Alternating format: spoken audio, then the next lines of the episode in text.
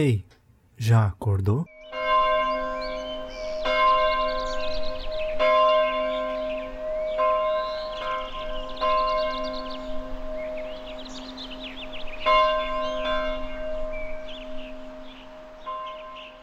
Olá, bom dia para você. Bem-vindo, bem-vinda a mais um episódio desse podcast, a reta final, né, dessa terceira temporada, essa temporada que a gente vai como se tivesse numa viagem até o museu, observando obras de arte refletindo sobre elas a partir das experiências que elas trazem para nós, assim, bem na empolgação, no, na espontaneidade mesmo, para interpretar essas imagens e começar também a criar referências sobre elas.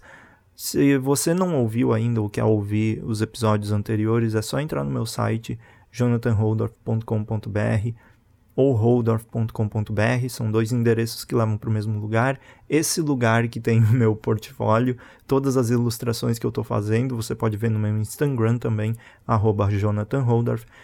E lá tem cursos de fotografia, tem as minhas fotos para decoração, ilustrações para decoração, e também exercícios de fotografia, presets para você baixar para o Adobe Lightroom e, enfim, todas essas coisas. E se você ouve esse podcast, se você vê o que eu faço e deseja apoiar com algum valor simbólico, também tem o link na descrição para você fazer isso sem compromisso nenhum, sem obrigação nenhuma. É, eu tô aqui mesmo divulgando para se você quer ficar sabendo tá aí a opção, se você quer contribuir com alguma coisa. Então hoje esse podcast você deve ter visto no título e deve estar tá pensando o que, que, que, ele vai falar aí. Voltou o podcast de tarô? Mais ou menos. Eu. Na verdade, eu já queria falar um pouco sobre as ilustrações dessa pessoa que se chama que se chama lá, já, que se chama Pamela Coleman Smith. E ela foi a pessoa que desenhou o baralho de tarô, um dos mais famosos que existem, que é o Rider, uh, Reader, Reader Waite Smith, alguma coisa assim, Reader ou Rider, não sei, enfim. Uh, Se você quer saber mais sobre a história dela, tem um episódio de podcast que muito me agrada, da Aline Valek. Ela faz um podcast muito bom chamado Bobagens Imperdíveis. E lá eu ouvi esse episódio sobre a Pamela e sobre a criação desse baralho. É muito interessante a história. Então eu já queria falar sobre alguma coisa dela.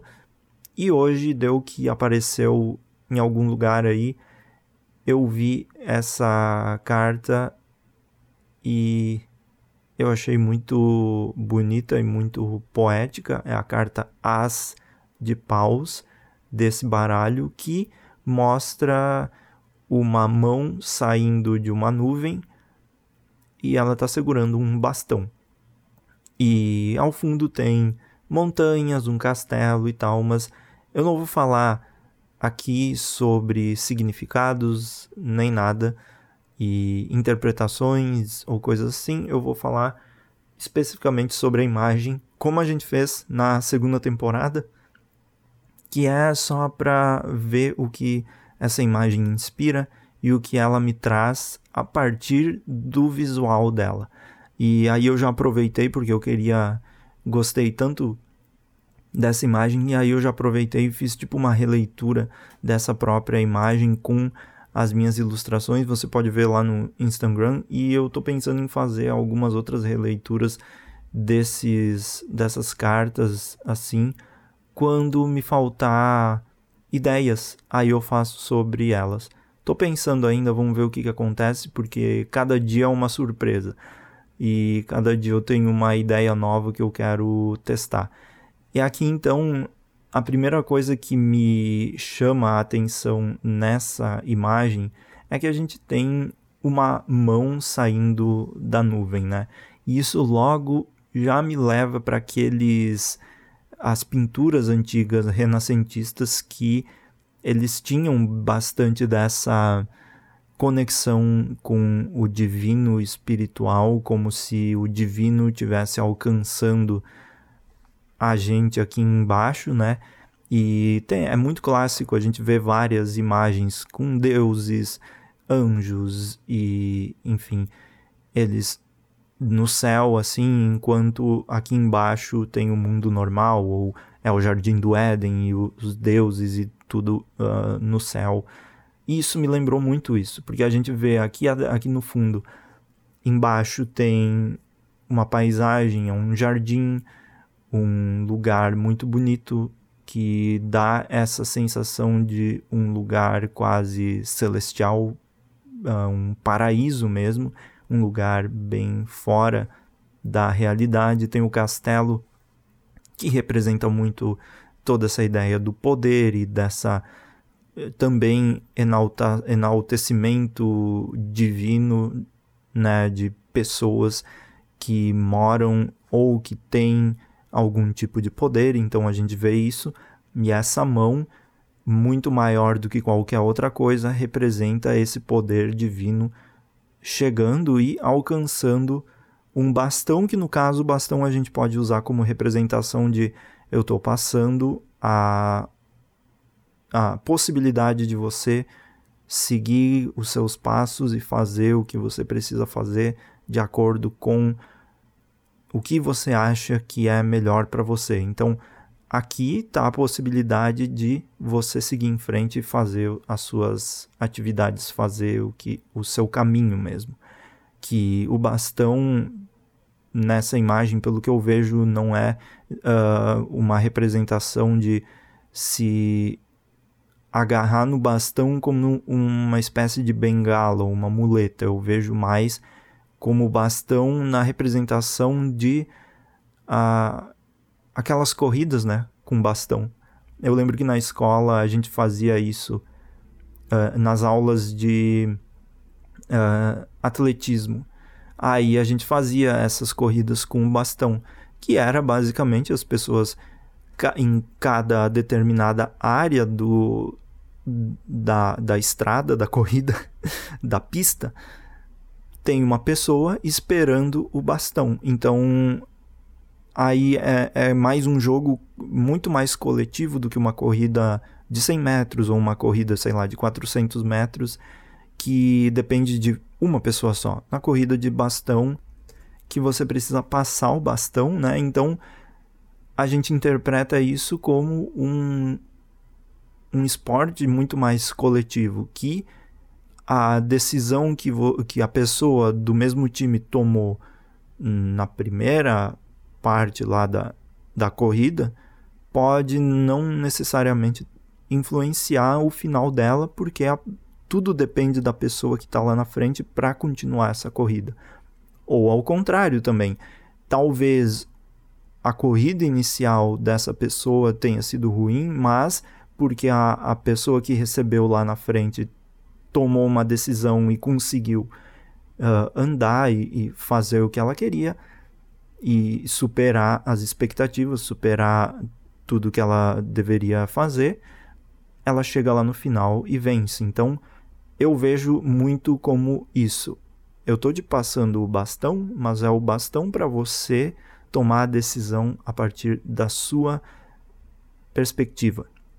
Não se agarrar no bastão e usar como uma muleta. E aí é muito boa essa imagem. Eu, eu acho que olhando assim, talvez seja uma das minhas favoritas, porque eu gosto da, do movimento que a nuvem faz. Essa nuvem que parece quase algo vivo assim, e aí você vê que em volta da mão tem uma iluminação assim, parece que são raiozinhos saindo da mão e representa muito essa mão tá vindo de outro plano de existência para trazer justamente esse bastão e fazer com que você siga a sua jornada. Então, é, eu acho essas, essas cartas são muito bonitas porque elas são simples e a Pamela traz uma simplicidade muito legal e, a, e, a, por isso que até hoje essas cartas são muito famosas.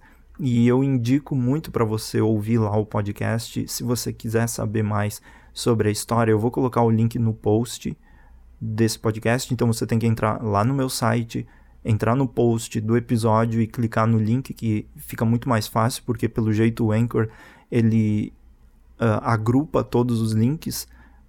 É, mesmo eu colocando tudo separado e o Spotify não deixa clicar, então é uma bagunça. Você entra no meu site, vai lá, ouça esse episódio, porque é muito interessante na perspectiva de conhecer a história de alguém dessa da Pamela, que era uma mulher que desenhava, fazia essas obras de arte que quase a história dela foi apagada porque quem ficou famoso pelo pelo baralho foram os caras da ideia e não ela que fez todo o trabalho por trás, que são verdadeiras cada carta é uma é um quadrinho, é uma obrinha de arte muito bonita e eu queria ainda nessa terceira temporada falar sobre ela porque me, me, me destacou muito quando eu ouvi o podcast da Aline Valek.